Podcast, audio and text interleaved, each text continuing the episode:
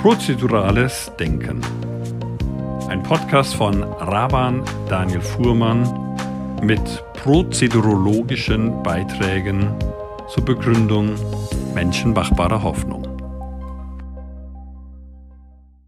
Also, genau, Organisationsentwicklung. Das ist im Prinzip, wir sagen, so ein bisschen, so wie die Demokratieentwicklung eigentlich die, äh, die, die Subsumierung, die, die Zusammenfassung, die Zusammenschau fast aller vorgelagerten Ebenen ist, ist bei der Organisationsentwicklung das, was wir bis jetzt behandelt haben, eigentlich alles so, man könnte auch sagen, in gewissem Sinne Unterbereiche. Ja, auch wenn ich ganz gerne Personal- und Organisationsentwicklung als sowas wie die zwei Beine ja, darstelle einer, einer, beispielsweise äh, einer lernenden Organisation. Ja. Ähm, ich will hier auf Organisationsentwicklung ähm, ja schon als Oberbegriff eingehen, aber so ein bisschen auch quasi als, als, als spezifisches äh, eigenes Feld. Ähm, es ist ja immer so, dass es keine direkten festgefügten Definitionen von vielen von diesen Begriffen gibt. Das liegt natürlich auch daran, dass sie akademisch noch gar nicht so intensiv erforscht und auch nicht etabliert sind. Also es gibt zum Beispiel in Deutschland, ich sage mal, keine keine etablierten akademischen Angebote der Organisationsentwicklung. Was ein bisschen verwunderlich ist, weil wir haben, ähm, weiß nicht wie viele ähm, Studiengänge für BWL, ja, für Betriebswirtschaftslehre, ähm, aber wir haben interessanterweise mit ein paar wenigen Ausnahmen, und die sind jetzt auch nicht besonders profiliert, ähm, das sind oft so berufsbegleitende ähm, Kaiserslautern, Koblenz, also es gibt so ein paar akademische Angebote und ansonsten ist Organisationsentwicklung meistens private Ausbildungen. Ja, da gibt es eben insbesondere in Heidelberg und äh, in Berlin, wo ich meine Ausbildung gemacht habe, natürlich, die Österreicher sind sehr stark, ja, ähm, Krems und, und, und Wien und so weiter und so fort. Also da gibt es schon so ein paar, Klagenfurt war mal sehr führend, ähm, da war sogar eine Hochschule etabliert. Ähm, aber es gibt also interessanterweise jetzt nicht irgendwelche Studiengänge, geschweige denn, dass in jeder, jeder Universität in Deutschland, die BWL hat, auch Organisationsentwicklung angeboten wird. Und das ist, das ist verwunderlich und das ist bezeichnend, wenn wir zum Thema der, der Demokratieentwicklung kommen, wenn wir feststellen, dass es dort noch viel gravierender ist. Ja? Weil das Thema Demokratieentwicklung, Demokratiepolitik, äh, das gibt es noch nicht mehr als, als, als, als Fortbildung und also auch egal wo. Ja, Organisationsentwicklung gibt es immerhin doch schon einige Angebote, aber wie gesagt, es sind Angebote, die von privaten Instituten angeboten werden äh, und die also quasi nicht akademisch zertifiziert sind, akkreditiert sind, bekommt dann schon ein Zertifikat. Ähm, aber es sind auch keine, wie soll ich sagen, keine Angebote, die jetzt eine, eine, einer sehr breiten systematischen Forschung unterliegen, auch wenn es natürlich mal sagen, einzelne Professuren gibt, insbesondere mit den Herdecke und woanders, die sich schon spezifischer mit den Themen beschäftigen. Und es gibt natürlich den Karl-Auer Verlag, insbesondere in, ähm, in Heidelberg, wo ja auch ein starker Schwerpunkt ist, ähm, wo das Ganze aufgehoben wird. Anders ist in den USA. MIT insbesondere hat schon seit langer Zeit einen Schwerpunkt und ähm, ich will aber jetzt keine große Ideengeschichte der Organisationsentwicklung hier einbringen, nur mit dem Hinweis, dass die Organisationsentwicklung in der heutigen Zeit fast ausschließlich oder umfassend systemische Organisationsentwicklung ist. Ja, also dass man da quasi Prinzipien der die systemische Brille sich aufsetzt. Und was ich jetzt machen will, ist, ähm, ich bin ja selbst auch ausgebildeter systemischer ähm, Organisationsentwickler, aber ich will ganz bewusst eine prozedurale Brille aufsetzen. Und wie, wie gesagt, wie immer, das ist ganz wichtig. Ähm, also die Brille ist nicht die Realität. Ja? Das heißt, ähm, das faktische, echte, was eine Organisation wirklich ist, kann man mit keiner einzigen Brille umfassend sehen, sondern du siehst eben durch eine bestimmte Brille immer nur bestimmte Aspekte besonders scharf und andere eben verschwommener. Ja? Und das muss man eben immer wissen. Ja, und das heißt, diese prozedurale Sichtweise auf Organisationen, die ich jetzt anbiete, die hat eben auch ihre Stärken und aber auch ihre, ihre Lücken. Und auch das ist gut so. Man muss es eben nur wissen. Gut. ähm, ich beginne mit dem, dem Bild von Organisation. Und das Bild von Organisation beginnt damit, dass ähm, wir sagen, also vielleicht erstmal, was, ist der, der prozedurale Blick auf Organisation? Der prozedurale Blick auf Organisation ist wie bei allen Sachen ein interventionistischer. Hm? Also es geht wie immer im Prozeduralen darum, ja, wo und wie kann, muss, sollte ich intervenieren, damit in diesem Fall eine Organisation ihrem Daseinszweck, quasi ihrer Existenzberechtigung gerecht wird, besser erfüllt. Ja, das ist ein bisschen auch die Perspektive des Beraters natürlich, der gerufen wird, aber natürlich auch die Perspektive des, des der Führungskraft, ja, ähm, die auch überlegt, wie kann ich meine Organisation selbst weiterentwickeln. Ja, also es ist eine andere Perspektive die, wie die eines Managers. Ja, da geht es darum, wie kann ich den laufenden Betrieb quasi äh, sicherstellen, vielleicht auch ein bisschen optimieren, aber der Organisationsentwicklung geht es natürlich sehr stark um diese ähm, ja, dynamische, gestalterische, entwickelnde, man könnte auch fast sagen, transformierende Sicht. Ja, also wie kann ich ein, eine Organisation wirklich auch weiterentwickeln im Sinne von transformieren. Ja? Und, ähm, und der erste Anknüpfungspunkt ist zu sagen, Organisationen kann man sich vorstellen wie so eine Art Ellipse. Ja? Also es ist kein Kreis und so eine Ellipse entsteht, wenn ich eben zwei Mittelpunkte habe. Ja? Ein Kreis besteht darin, dass ich einen Mittelpunkt habe, in Ellipse habe ich zwei Mittelpunkte. Und diese zwei Mittelpunkte, um die sich quasi eine Organisation dreht, sind zum einen der, der Wertschöpfung und der Wertschätzung.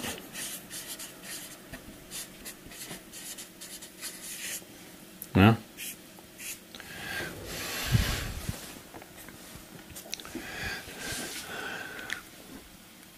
Also das, das eine ist naheliegend, dass man sagt, okay, Organisationen sind da, um in der einen oder anderen Form einen bestimmten Wert zu schaffen.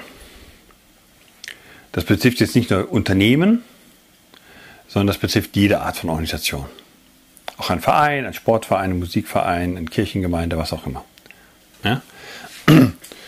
Und ähm, aber das merkt man und das ist das Besondere und da seht ihr natürlich wieder dieses prozedurale Bild. Ihr erinnert euch an dieses Du und Es, ja, an die, das, an Umwelt und Umfeld, ja. Ähm, wir haben im Prinzip die Wertschöpfung, das ist im Prinzip auch die dingliche Seite, ja, die ich für andere erbringe. Ja. Und wir haben die Wertschätzung, das ist die menschliche Dimension. Warum? Weil ich habe, ich bin selbst ein Mensch, der sowas meinetwegen aufgebaut hat oder leitet.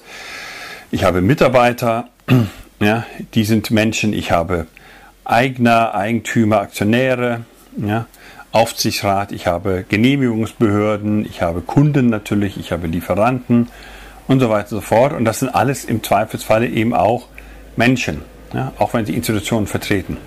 Ja, das heißt, dahinter ist die Überzeugung, dass wir als Menschen natürlich immer auch als Form einer als Rolle auftreten, ja, als Aktionär beispielsweise. Ja, das kann ich quasi systemisch betrachten. Ja, aber ich bin eben auch Mensch. Als Aktionär bin ich eben auch Mensch und da habe ich eben mein Geschlecht und mein Alter und meine Nationalität und meine kulturelle Prägungen und was auch immer, meine Vorlieben, meine Ängste. Und das spielt eine, als eine Rolle. Und ähm, was ich hier bringe, ist übrigens natürlich auch die Basis eines Führungsmodells. So. Und wir stellen uns einfach vor, dass diese Organisation, so wie wir sie haben, ja, stellen wir uns vor, das wäre ein bisschen wie so eine Art UFO, ja, und das, und das bewegt sich ja quasi so ein bisschen ja, durch Zeit und Raum, also es ist eine Vergangenheit, ja, und es hat eine Zukunft, ja, so, in die es sich bewegt. Ja? Und es dreht sich da quasi so, ja, eiert so ein bisschen, ja, weil es eine Ellipse ist und bewegt sich so. Das heißt, es geht von Vergangenheit in Zukunft. Was ganz entscheidend ist, ist dieses, die große entscheidende Frage, die sich stellt, ist natürlich, welche Werte will ich schaffen? Und das ist der, die Frage nach dem Zweck. Ja? Und der Zweck einer jeden Organisation ist ein gutes Gut. Ja? Ja? Das ist der Zweck, das ist das Wozu. Man könnte auch sagen, ja, ähm, ich hatte das ja schon mal eingeführt, gesagt, hier, was uns antreibt, ist die Mission. Ja, also was uns quasi drückt und was uns lockt, ist die Vision.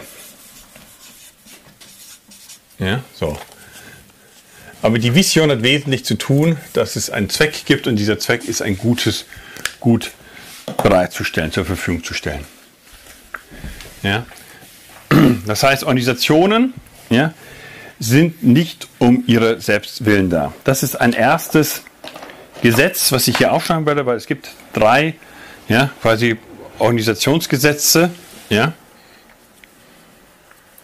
Also hier die drei prozeduralen Organisationsgesetze. So. Und das erste ist Organisation dienen einen, ja, ich sag mal, höheren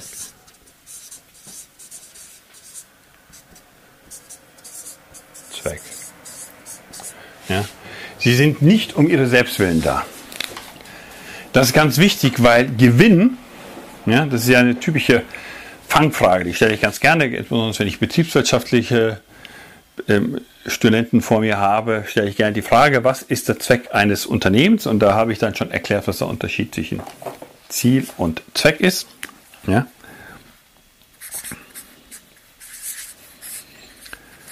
Und ähm, dann kommt meistens raus, ja, Gewinnmaximierung. Wenn ich dann fies bin, sage ich, danke, setzen 6. Ja. Mache ich natürlich nicht, aber es geht um einen kleinen heilsamen Schock, um so ein bisschen das eigene, ähm, ich sag mal, Bild, was man hat von seinem Fach in Frage zu stellen. Es ist immer wieder erstaunlich, diese Wozu-Frage. Ja, es geht hier um das Wozu. Ja.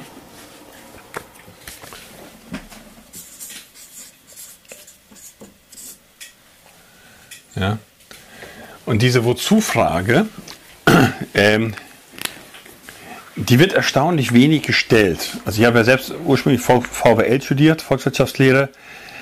Und ähm, ich kann mich nicht erinnern, dass diese Frage, wozu Volkswirtschaftslehre und wozu Wirtschaft wirklich mal ausführlicher behandelt worden wäre. Vielleicht ist sie irgendwann mal angestellt worden, aber es ist nicht so, dass ich irgendwie das realisiert habe. Und ich habe erst dann zu Beginn meines Hauptstudiums, nachdem ich quasi immer noch das Gefühl hatte, ich habe noch nicht richtig kapiert, um was es geht, habe ich mir zwei ähm, volkswirtschaftliche Geschichtsbücher, also Geschichte der Volkswirtschaftslehre, durchgelesen. Ja, stehen auch ganz oben im Regal.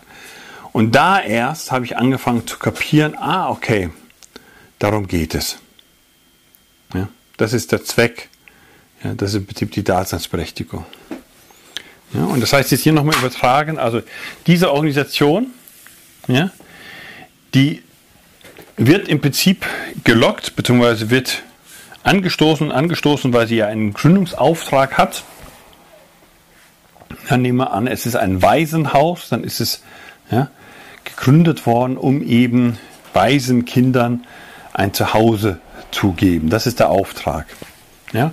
Und man hat eine Vision, dass man sagt, okay, und wir wollen das nicht einfach nur lieblos tun, sondern wir wollen diesen Kindern, die diese schwere Ausgangsvoraussetzung haben, ähm, die besten Voraussetzungen geben, die wir uns vorstellen können. Das Waisenhaus soll sein wie eine große Familie. Und die Kinder sollen äh, gestärkter, resilienter, robuster in die Welt gehen, wie die allermeisten in normalen Familienverhältnissen. Ja, was auch immer für eine Vision man hat. Ja, so. Und da ist das gute Gut eben eine, einfach ein guter, einen guten Start ins Leben diesen Kindern zu ermöglichen. Ja? Aber auch eine Bank ja, hat auch gutes Gut, selbst ein Investmentfonds. Ja? So. Da geht es natürlich erwarten die ähm, Personen, die da investieren, dass sie eine überdurchschnittliche Rendite haben, aber ja, da kommen wir bei dem guten Gut kommen wir auch sehr schnell in die Ebene, was wir vorhin schon hatten mit dem Claim, mit dem Versprechen, mit dem Alleinstellungsmerkmal. Ja? Also BMW verkauft eben nicht einfach nur ein Gut, nämlich ein Auto, sondern es verkauft ein gutes Gut und das Gut heißt bei denen Freude am Fahren. Ja, so. Und dass ich eben Gewinn erziele, ja,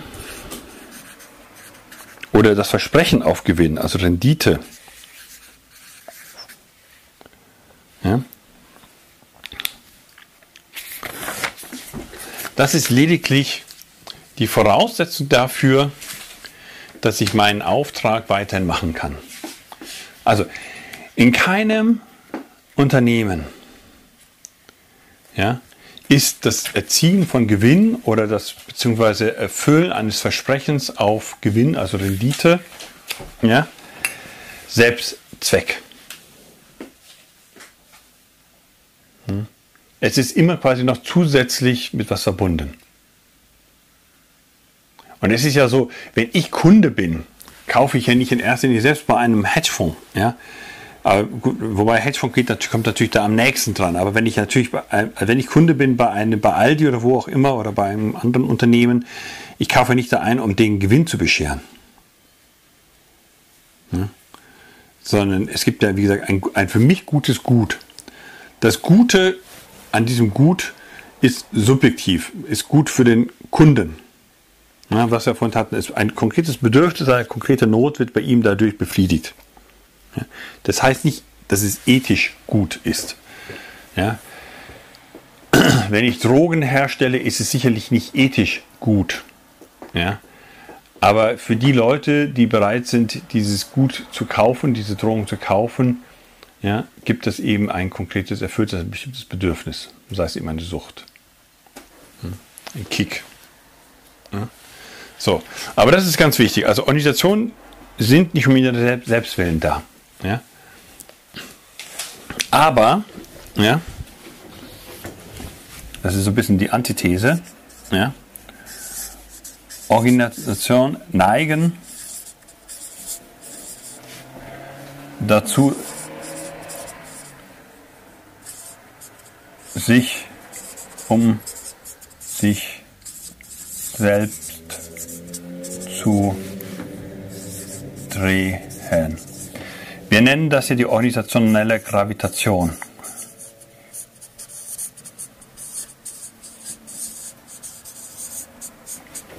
Hm.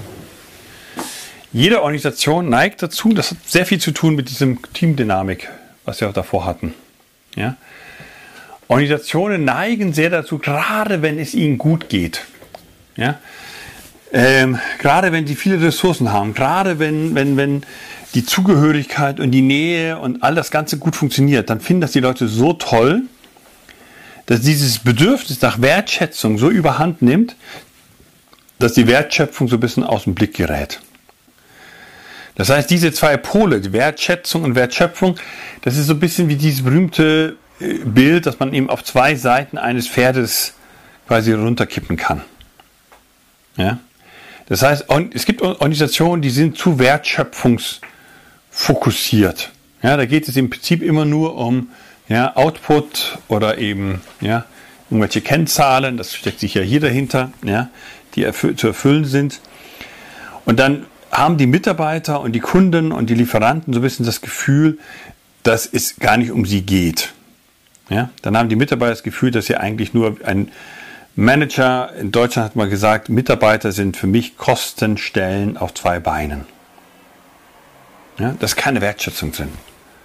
Ja, das ist eine rein ökonomische Perspektive. Ja, was bringt mir dieser Mitarbeiter? Und das ist auch nochmal ganz bezeichnend. Das ist nämlich tatsächlich so eine Art Perspektive, die viele haben. Mitarbeiter werden oder Menschen werden als Kosten betrachtet. Ja, das heißt, ich sehe als Mitarbeiter, als Manager, das ist ein bisschen auch ein Problem in vielen Management-Ausbildungen, ja? Viele Management-Ausbildungen ähm, sind sehr, wie soll ich sagen, optimierungsorientiert, also im Sinne von ja, Eigenkapitalrendite orientiert. Und die einfachste Art und Weise, wie du die Rendite in deinem Unternehmen erhöhen kannst, ist schlicht und einfach, indem du die Kosten reduzierst. Und in vielen Unternehmen ist nun mal der höchste Kostenfaktor, ja, ähm, sind die Mitarbeiter. Und deshalb ist es naheliegend, zu überlegen, wie ich quasi hier die Kosten reduzieren kann. Die Gefahr ist nur, dass, ich, dass es sehr häufig zu Lasten der Wertschätzung geht. Und hier kommt Ihnen das Phänomen rein, was so entscheidend ist für das Prozedurale. Immer wieder. Ja? Und ihr erinnert sich, ich hatte gestern diesen vielleicht für den einen oder anderen Zuhörer oder Zuschauer merkwürdigen Verweis auf Römer 7, auf dieses christliche Menschenbild vernommen. Aber in anderen Kulturen ist es ja wahrscheinlich ähnlich. Ich bin da kein Experte für interreligiöse, interkulturelle Menschenbilder. Ja? Menschen haben ein zutiefstes Verlangen danach, auch gerade in ihrer Schwachheit, in ihrer Fehlerhaftigkeit, in ihrer Ungenügsamkeit, Ungenügendheit, wahr und ernst genommen zu werden, gewertschätzt zu werden. Das Merkmal ist, ja, ähm, Wertschätzung hat was zu tun, dass ich einen Menschen um seiner selbst willen anerkenne, wahrnehme, ernst nehme. Ich will nicht gleich sagen Liebe, aber Anerkennung gebe.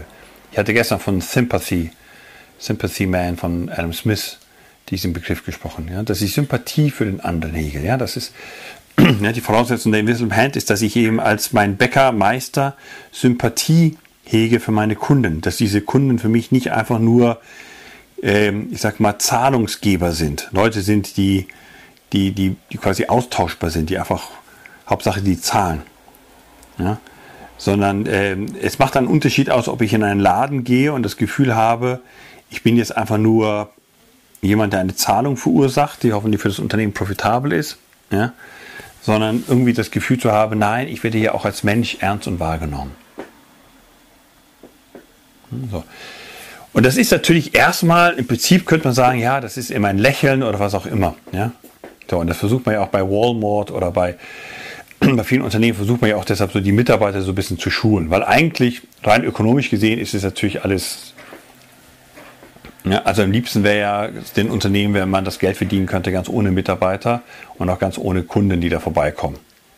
Ja, das ist ja ein bisschen das Modell Amazon. Ja, so. Irgendwann einmal ja, werden die Güter direkt ausgeliefert, ja, ohne dass man noch irgendwelche Verkäufer und irgendwelche Kundenkontakte hat. Ja, findet dann alles nur noch über irgendwelche Interfaces statt. Ja. Und ähm, ich will das so ein bisschen auch in einem Beispiel illustrieren. Ähm, Wertschöpfung und Wertschätzung. Ähm, das Beispiel nehme ich ganz bewusst mal aus dem Sport. Ähm, weil es hier geht es auch um Führungsmodell. Ja, das ist wichtig. Also es geht hier auch um ja,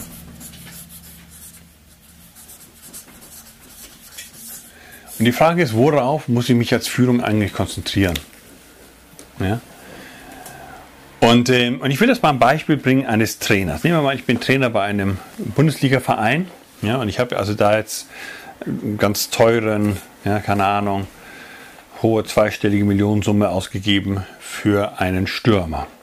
Von dem erwarte ich ganz klar eine Wertschöpfung. Ich erwarte, dass er Tore macht. Ist ja, ist ja klar, ist ein Stürmer. Ja, von dem erwarte ich das. Mittelstürmer vielleicht sogar noch. Ja, so.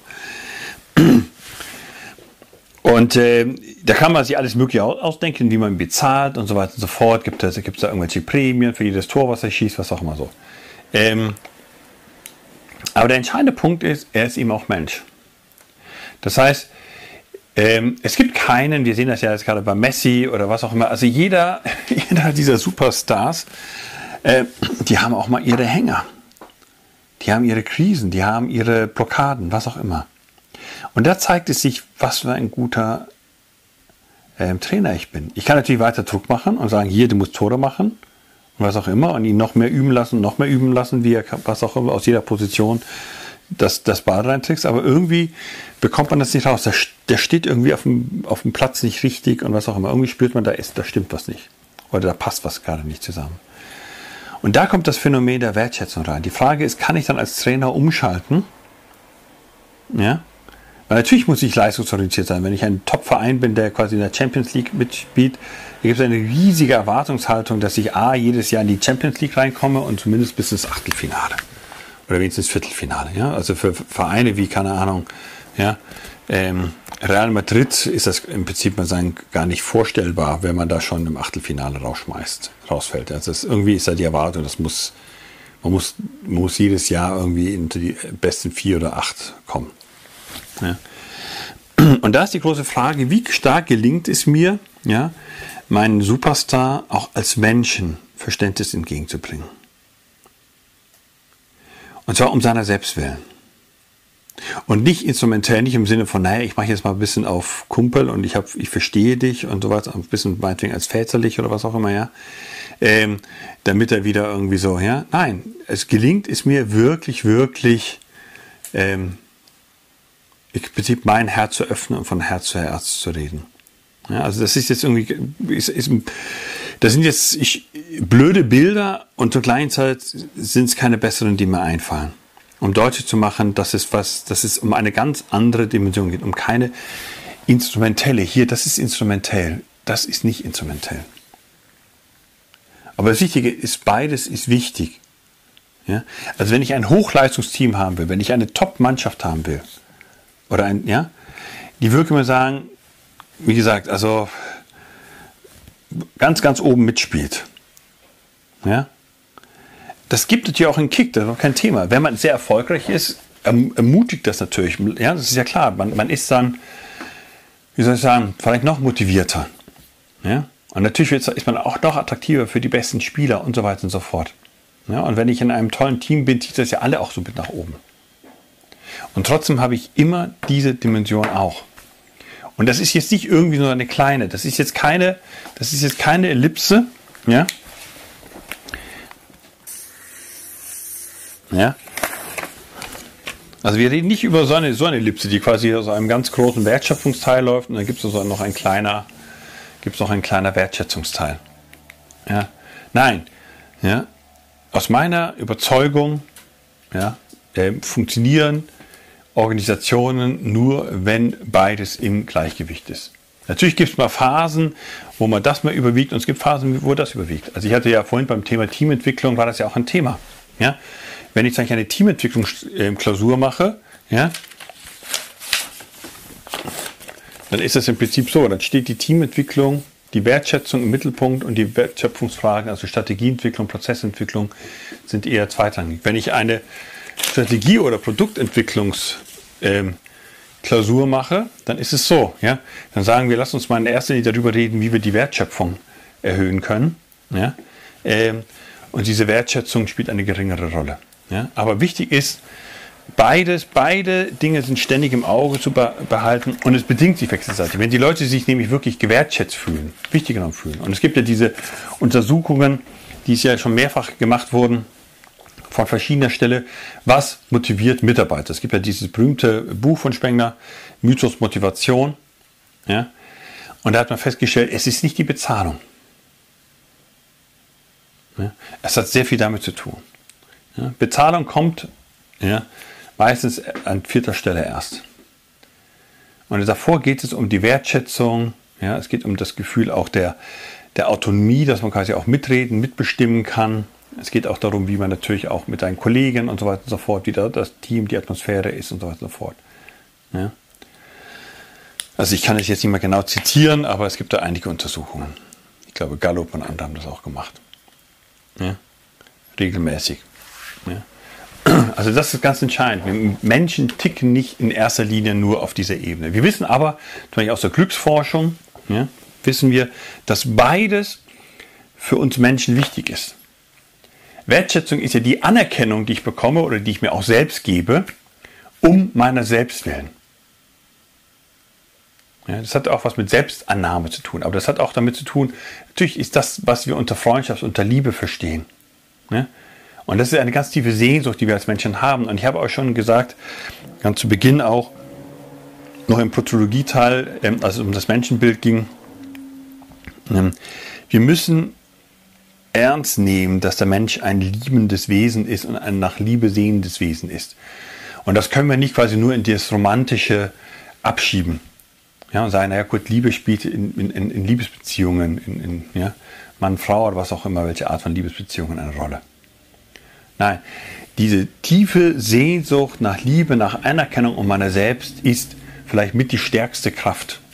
Und deshalb, wenn ich eine Organisation nachhaltig konzipieren will, wenn ich eine Organisation nachhaltig führen will, wenn ich eine Organisation nachhaltig entwickeln will, transformieren will, muss ich von diesem tiefen Bedürfnis des Menschen nach Wertschätzung ausgehen. Aber es ist nicht das Einzige. Deshalb ist für mich auch der Begriff der Co- Kreativität so wichtig. In diesem Co steckt diese Wertschätzung drin. Wir, wir Menschen wollen von anderen Anerkennung bekommen, Wertschätzung bekommen. Wir wollen sie aber nicht nur bekommen, dafür, dass wir da sind, wir wollen sie auch bekommen dafür, das, was wir getan haben, was wir vollbracht haben. Ja, es ist ein ganz tiefes Bedürfnis von Menschen, auch ich sag mal, wahrgenommen, ernst genommen, wertgeschätzt zu werden aufgrund der, des schöpferischen Beitrages. Ja? Dass die Leute auch sagen, ohne dich hätten wir es nicht geschafft. Und eine Form, dies gezeigt zu bekommen, ist ja, indem man eben ein, ein Entlohn, also eine Belohnung bekommt in finanzieller Form. Und das ist dann auch wichtig. Das ist auch ganz wichtig für die, ich sag mal, für die Motivation weiterhin hier quasi sich da einzubringen. Ja? Dieses Gespür zu haben, okay, ja, ähm, ich bin, ich werde nicht nur gesehen als Person und nicht nur das, was ich einbringe, ja, wird gesehen, sondern ich werde dafür auch entsprechend honoriert, ja, bezahlt, ja, belohnt. Ja. Also beim Bezahlen steckt das Wort sehr zahlt, also ich bekomme das auch, wenn es ein Unternehmen ist, was eben so gewinnorientiert ist, ja, dann heißt das eben auch, ich habe auch das Gefühl, dass ich auch angemessen bezahlt werde. Ja. Und das ist auch ein Zeichen von mangelnder Wertschätzung. Also wenn ich in einem Unternehmen bin, wo das Top-Management ja, absolut überdurchschnittlich honoriert wird. Ja, meinetwegen dafür, dass man so tolle Rendite erwirtschaftet. Ja. Und die Mitarbeiter, die normalen Mitarbeiter, im Gegenteil immer mehr quasi, wie soll ich sagen, gedrückt werden, gepresst werden, immer mehr die Schraube angesetzt wird. Ja, dann ist das eine Missachtung der Wertschätzung, aber es ist auch eine Missachtung der Wertschöpfung, weil die Mitarbeiter natürlich dann auch mal sagen, wieso soll ich mein Bestes geben? Ja, weil das ist das Entscheidende. Das Entscheidende ist ja beim Unternehmen, wie kann es mir gelingen, und da kommen wir jetzt zum Thema, Thema Führung, ja, dass die Menschen, die ich drin habe, ja, dass die quasi ihr Bestes geben und zwar so, dass es fokussiert ist auf diesen Unternehmenszweck. Ja, Freude am Fahren zum Beispiel. Ja, das ist, nennt man ja heute so ein bisschen Lean Management. Das ist eben dieses fokussierte, dass man so sagt, alles, was wir tun, sollte einzahlen, sollte beitragen, sollte wertschöpfend sein auf dieses Versprechen, was wir unseren Kunden geben. Ja, und da wissen wir eben, diese, ich sag mal, ja, ich sag mal, Tugenden, die es dazu braucht. Ja, also dieser Einsatz, diese Kreativität, diese Teamorientierung, diese Kundenorientierung, ja, ähm, diese auch ähm, Flexibilität, ja, ähm, dieses Qualitätsbewusstsein und so weiter und so fort, all das kann ich nicht wirklich erkaufen. Ja? Ich kann es sowieso nicht erzwingen, aber ich kann es nicht erkaufen. Ihr, ihr erinnert euch, wir hatten mal diese Skala aufgemacht von extrinsisch zu intrinsischen Motivationen. Ja? Und da hatte ich das damals auch schon gesagt, dass diese Skala von Zwang über Tausch hin zu Beteiligung ja, und bis hin zu Liebe ja, ähm, oder Freundschaft, dass das für alle Arten von Organisationen gilt, immer mehr gilt. Ja, also die Zeiten, wo ich quasi ein erfolgreiches Unternehmen sein konnte, ausschließlich darin, dass ich sage, ich zahle euch und damit ist gut, sind vorbei. Ich muss eben heute mehr leisten. Also dieses ganze Thema Personalentwicklung, ja, Teamentwicklung hat in erster Linie hiermit zu tun. Ja. Ich zeige meine Wertschätzung für meine Mitarbeiter, indem ich eben Prinzip in sie auch investiere. Ich investiere nicht nur in meine Maschinen, indem sie eben Rüstzeiten bekommen und Reparations, ja, repariert werden und abgedatet werden und was auch immer, ja, ähm, sondern ich im Prinzip zeige mindestens die gleiche Sorgfalt und investiere mindestens ja, genauso angemessen in meine Mitarbeiter, dass sie Fortbildungen haben, dass sie sich Sabbaticals nehmen können, dass Work-Life-Balance gelingt, dass auch in der Arbeit bereits schon eine, eine moderne Arbeit, moderne Arbeitsverhältnisse müssen so sein, dass du während der Arbeit dich schon regenerieren kannst. Das ist ganz wichtig. Ja? Ich kann es verstehen, wenn Unternehmen sagen, naja, die, die arbeiten ja nur sieben oder acht Stunden bei mir. Die haben ja immer noch quasi die restlichen ja, äh, 16 Stunden des Tages dazu zu regenerieren. Ja? Aber das ist zu kurz gedacht. In vielen Berufen zum Beispiel im Pflegeberuf, ist das zu kurz gedacht. Ja? Ich muss meine Arbeitsverhältnisse so, meine Wertschöpfungsprozesse so machen, dass die Leute nicht so kaputt nach Hause gehen, dass sie quasi ja, mehr oder weniger diese Zeit brauchen, um sich zu regenerieren. Sondern die Arbeitsverhältnisse müssen so sein, dass ich während der Arbeit im Prinzip nicht nur ständig gebe, gebe, gebe, sondern die Arbeit muss selbst auch wieder wie die Möglichkeit geben, aufzutanken. Deshalb ist das ganze Thema Supervision, Coaching und so weiter und so fort wichtig. Hm? Also ihr seht, das ist ganz wichtig. Ich hätte, ich habe vorhin gesagt, ich hätte auch mit diesem Modell beginnen können. Ja? Weil dieses Modell, ja, im Prinzip mal sagen, die Grund, äh, ja, das Grundmodell von Organisation ist. Ja, also das heißt, um mal zurückzukommen auf Führung, ja, also Führung, sagt man, ist es Hüter der DNA zu sein. Und was heißt DNA? Die DNA ist im Prinzip das Selbstverständnis.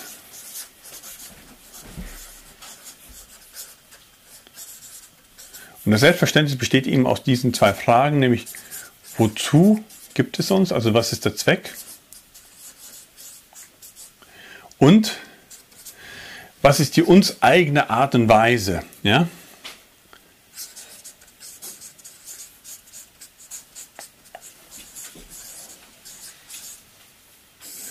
Also was ist unser Stil? Ja, was ist der Stil, was die uns eigene Art und Weise, wie wir diesen Zweck erfüllen? Ja? Also das wozu, ja, bei BMW ist es natürlich, ja, Fahrzeuge herzustellen, ja, Motorräder, Limousinen und so weiter und so fort. Aber es gibt eine typische BMW-Art und Weise, ja, was sie da produzieren und wie sie es produzieren. Was ist die uns eigene Art und Weise, wie wir dieses Versprechen erfüllen. Ja? Und diese zwei Selbstverständnisse, die musst du verkörpern. Ja? Und bei diesem Stil, ja, also so wie es hier beim Zweck ja, um Werte geht, ja,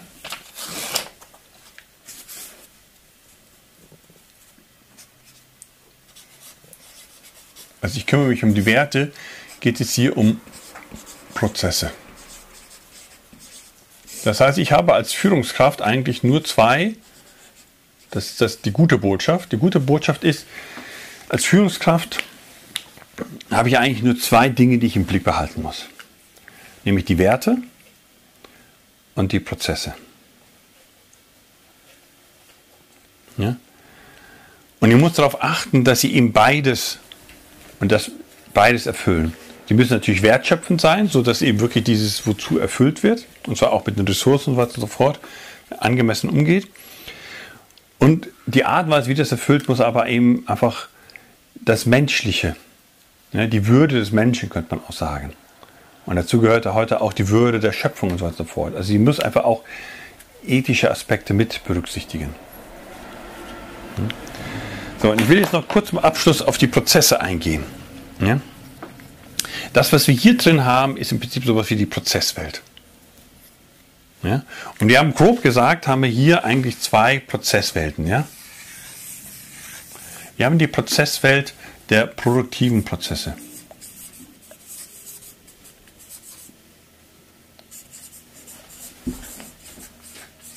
Ja? Also ich, einfach, ich nehme das Beispiel, ich nehme an, ich bin eine Bäckerei. Ja, so. Als Bäckerei stelle ich Backwaren her. Ja, das ist mein Gut.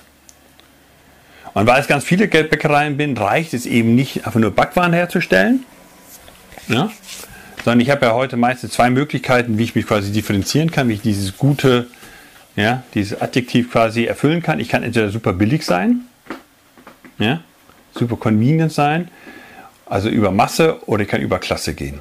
Ja, so. Nehmen wir mal an, ich bin als Bäckerei, gehe ich den zweiten Weg. Ich sage, okay, meine Spezialität sind Croissants. Ja, ich bin eine Croissanterie. Und ich mache Croissants, da fühlt man sich wie Sonntag in Frankreich. Ja?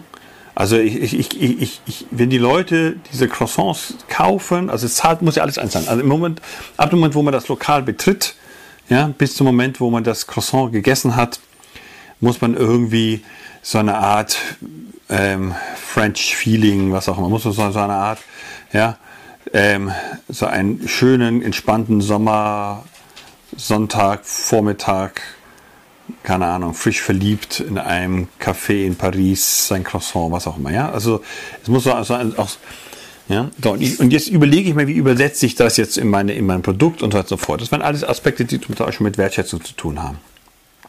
Ja, so. Aber in erster Linie muss ich diese produktiven Prozesse beherrschen. Ich muss wissen, wie man Croissants herstellt. Und zwar ganz besonders gute Croissants herstellt. Das heißt, ich bin Bäckermeister und habe vielleicht sogar auch eine besondere Ausbildung in Paris oder wo auch immer gemacht. Ja, so und, und habe da auch, weiß auch, welche Zutaten man verwenden kann. All das sind als Aspekte, die zu diesen produktiven Prozessen dazugehören. Das ist die übliche Art und Weise, wie ich ein Unternehmen auch konzipiere. Ja, ich, beim Unternehmen überlege ich, was ist die Wertschöpfung? Ja, oder beim Waisenhaus oder beim Krankenhaus oder was auch immer oder bei einer Kirchengemeinde überlege ich, was ist die Wertschöpfung? Ja, und dann sage ich, okay, ja, die Wertschöpfung ist meinetwegen Gottesdienste und dann sage ich, okay, dazu brauche ich was? Ein ja, Prediger, ja, ein Priester, was auch immer, für eine Konfession ich bin, oder ich brauche eben Ärzte und Pfleger und wenn ich im Krankenhaus bin, oder ich brauche bei einer Bäckerei eben ja, Bäckermeister. Ja. So, das ist der Kern. Ja. Aber ich habe eben nicht nur diese Prozesse, ja, sondern ich habe eben auch ja, ähm, meine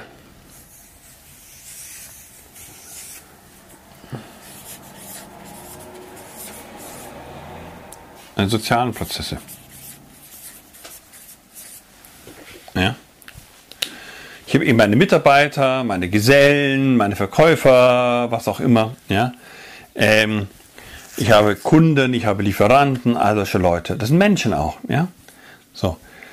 Und da hat es eben wesentlich auch dazu tun, wenn ich als, wenn ich als Kunde den Laden betrete, wie werde ich angelächelt, wie, wie ist die ganze Appearance und so weiter und so fort. Ja bekomme ich dann alleine schon beim Betreten dieses Gefühl, dass ich jetzt gerade in Paris bin und irgendwie Sonntagmorgen ist und ich ganz viel Zeit habe. Obwohl es eigentlich ein verregneter Montagmorgen ist in, in, in Berlin ja, und ich auf dem Weg ins Büro bin. Ja. Trotzdem das Ziel ist, dass die Leute eben ganz bewusst am Montagvormittag bei mir noch vorbeikommen und meine Croissants abholen. Und wenn die dann im Büro um 9 Uhr bei ihrer Frühstückspause da reinbeißen mit dem Kaffee, ja, gibt es ihnen so das Gefühl einfach mal von Leichtigkeit und von Freude und die Arbeit dann einfach viel, viel fröhlicher weiter. Ja, so. Und die Kollegen bekommen das auch mit, wie toll, wie, wie, wie guter Laune man dann ist und dann kaufen die auch ein. Ja, so. Also, ja, dann geht es darum, welchen Ruf, welche Reputation baue ich mir auf. Ne? Und das heißt, üblicherweise hast du hier, wenn ich jetzt mein klassisches Unternehmen nehmen würde, ja, dann hast du hier deine Fachexperten. Ja, da hast du jetzt eigentlich jetzt deine Ingenieure hier oder was auch immer. Und hier hättest du deine HR, deine Human Resources, da hast du deine Kommunikationsabteilung. Also im Prinzip so, hier geht es eher so um die harten, hier geht es um ein bisschen um die weichen Faktoren. Hm, so. Und wir haben hier diese zwei Zwickel. Ja, das sind im Prinzip hier diese zwei Flächen. Ja, so, jetzt ist ein bisschen natürlich blöd, dass ich drüber geschrieben habe, weil eine Organisation besteht ja nicht nur daraus, sondern die hat eben so wie von bei der Brücke, ja, du hast im Prinzip mal sagen, administrative Prozesse,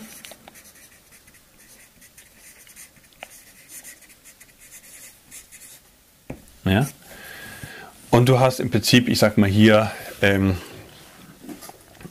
ökonomische, ja, also ähm, ja, monetäre Prozesse, Zahlungsprozesse und so weiter und so fort. Ja? Also die, ähm, fällt mir kein Begriff aus, den ich sonst immer genommen habe, aber ich, ich nehme mal hier die, ja, im engeren Sinne, ähm, also das wäre quasi das Symbol, wäre jetzt hier so ein Eurozeichen. Ja? Ich nenne es mal hier pekuniäre Prozesse. Ja?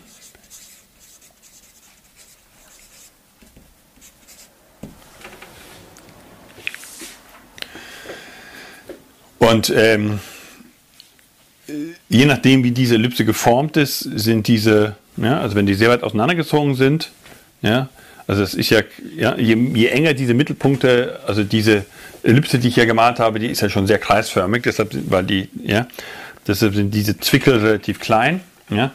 Wenn ich jetzt eine Organisation habe, wo Wertschöpfung und Wertschätzung sehr weit auseinander sind, also wo quasi in der Unternehmensführung, in der Unternehmenskultur nicht beides gleichermaßen verortet ist, ja, dann habe ich einen Überhang von diesen Prozessen. Das heißt, dann muss ich mir besonders viel Gedanken und Mühe geben, dass dieses Administrative, Administrativen geht es natürlich auch, es gibt eine ganze Fülle von rechtlichen Rahmenbedingungen, die ich einhalten muss. Deshalb habe ich hier das Paragraphenzeichen hingemalt. Ja? Und ähm, bei den pekuniären Prozessen, ja, ökonomischen Prozessen, ja, geht es natürlich darum, dass ich als Unternehmen ja auch Zahlungen habe. Ja. Ich habe Zahlungseingang, ich habe Zahlungsausgang, ich habe Steuern und was auch immer. Ja. Und das sind einfach Prozesse, um die ich mich auch kümmern muss. Aber diese Prozesse flankieren im Prinzip diese, diese hier. Hm. Das ist also das, das, das Grundmodell. Ja? Und ähm, Genau darum, ja, hier unten die drei prozeduralen, ja, braucht es drittens, ja, also wenn eine Organisation nicht um ihrer Selbstwillen da ist, sondern einem höheren Zweck dient und Führung die Aufgabe hat, dafür zu sorgen, dass das immer der Fall ist, weil Organisationen dazu neigen, sich um sich selbst zu drehen. Ja? Ähm, dann ist darum drittens die Aufgabe von Führung. Ja? Ja? Dieses immer wieder. Ja? Ähm, das, wozu und wie wir ins Bewusstsein zu rufen.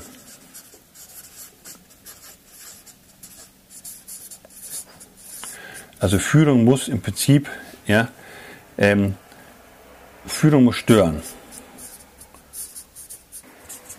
Ja, das ist so ein, ein, eine Aussage aus der systemischen Betrachtung von Führung. Ja. Warum? Weil Organisationen wissen, auch Mitarbeiter wissen eigentlich, was zu tun ist. Wozu braucht überhaupt Führung?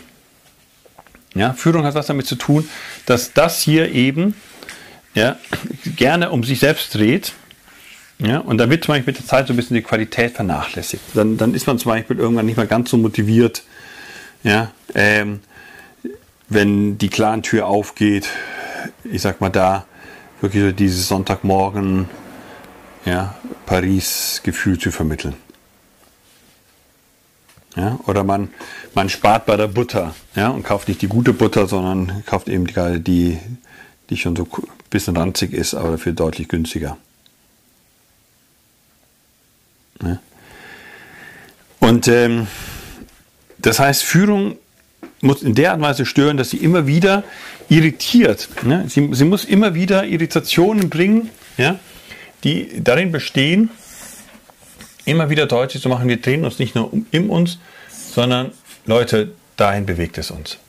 Ja? Immer wieder so einen kleinen Push, immer wieder zu sagen, Leute, ja, ich habe euch ja schon mal die Geschichte erzählt mit ähm, oder habe ich doch gemacht mit ähm, Vision und die berühmte Mythos vom Land, wo Milch und Honig fließt, ja, von Moses. Das ist so ein Beispiel. Ja, das ist, das ist nicht einmal. Ja, das ist eine kontinuierliche Stauung, immer wieder, immer wieder, immer wieder. Ja.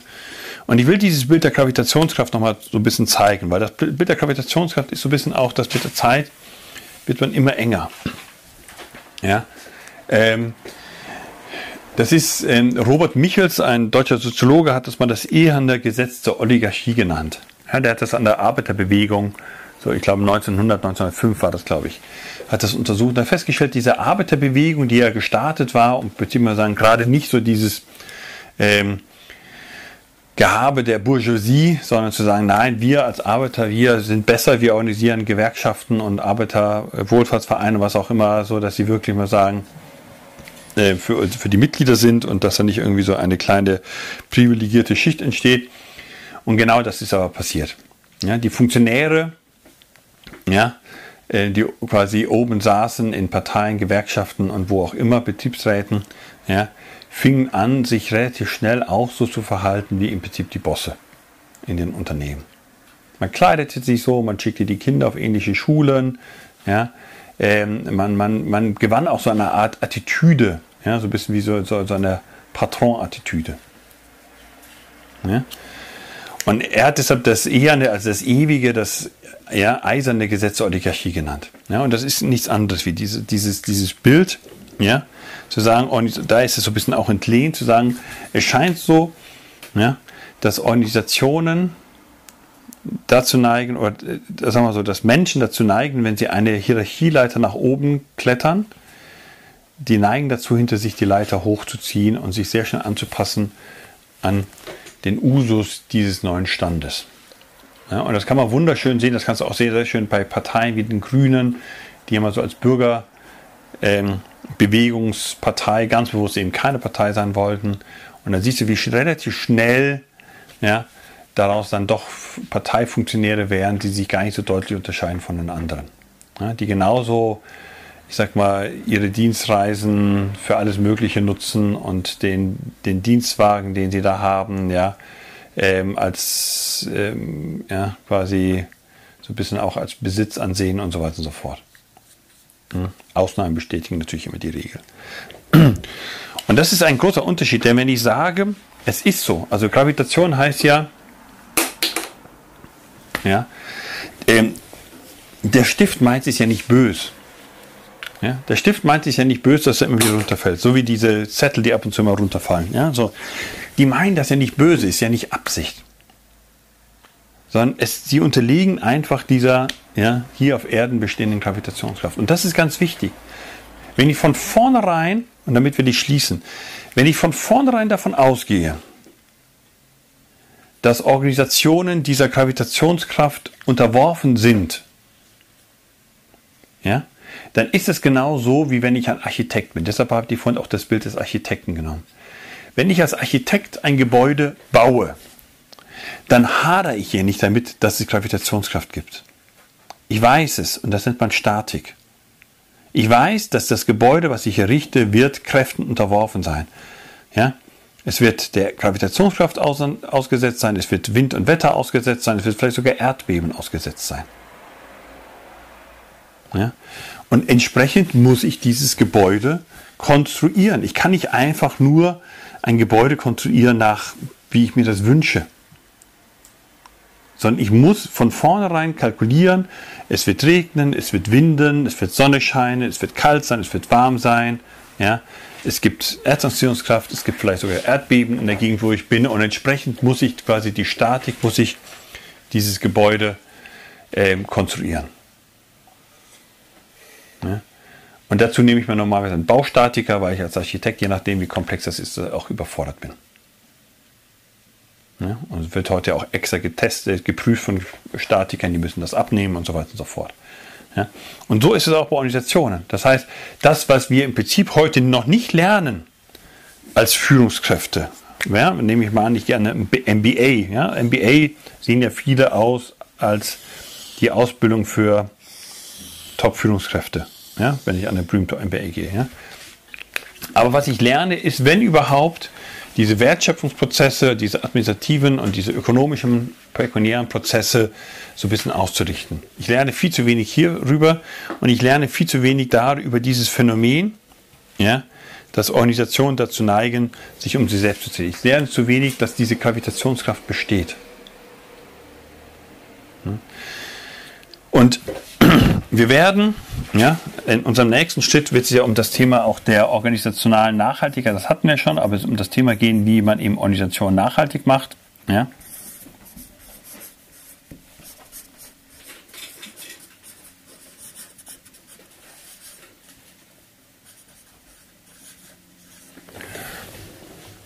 Und ähm, das ist ein wesentlicher Aspekt. Ja?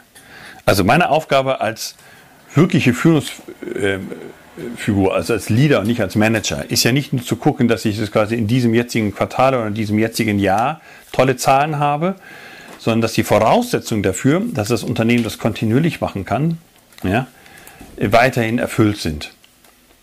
Ja, deshalb ist dieser Ast übrigens auch so wichtig. Ja, wenn ich nur auf reine Wertschöpfung lege, ist irgendwann das hier so ausgelutscht, dass wenn die guten Leute gehen, dass ich Streik habe, dass ich Sabotage habe, was auch immer. Ja, Mitarbeiter sind in dem Moment, wenn, wenn Menschen, es gibt ja die berühmten Eskalationskurven von, von Glasel, Stufen von Glasel, wenn Menschen das Gefühl haben, dass sie respektlos behandelt werden, dass sie nicht gewertschätzt werden, neigen Menschen dazu, das zurückzugeben. Ja, dieses berühmte, wie es in es heraus. Ja? Das heißt, ich bekomme immer mehr Probleme mit meinen Mitarbeitern. Ja? Äh, auf vielfältige Art und Weise, entweder offen oder verdeckt. Ja? Machen Dienst nach Vorschrift, was auch immer, melden sich ständig krank. Also Krankmeldung ist der beste Indikator, um zu sehen, wie gut sieht es mit dieser Unternehmenskultur, mit dieser Wertschätzungskultur aus.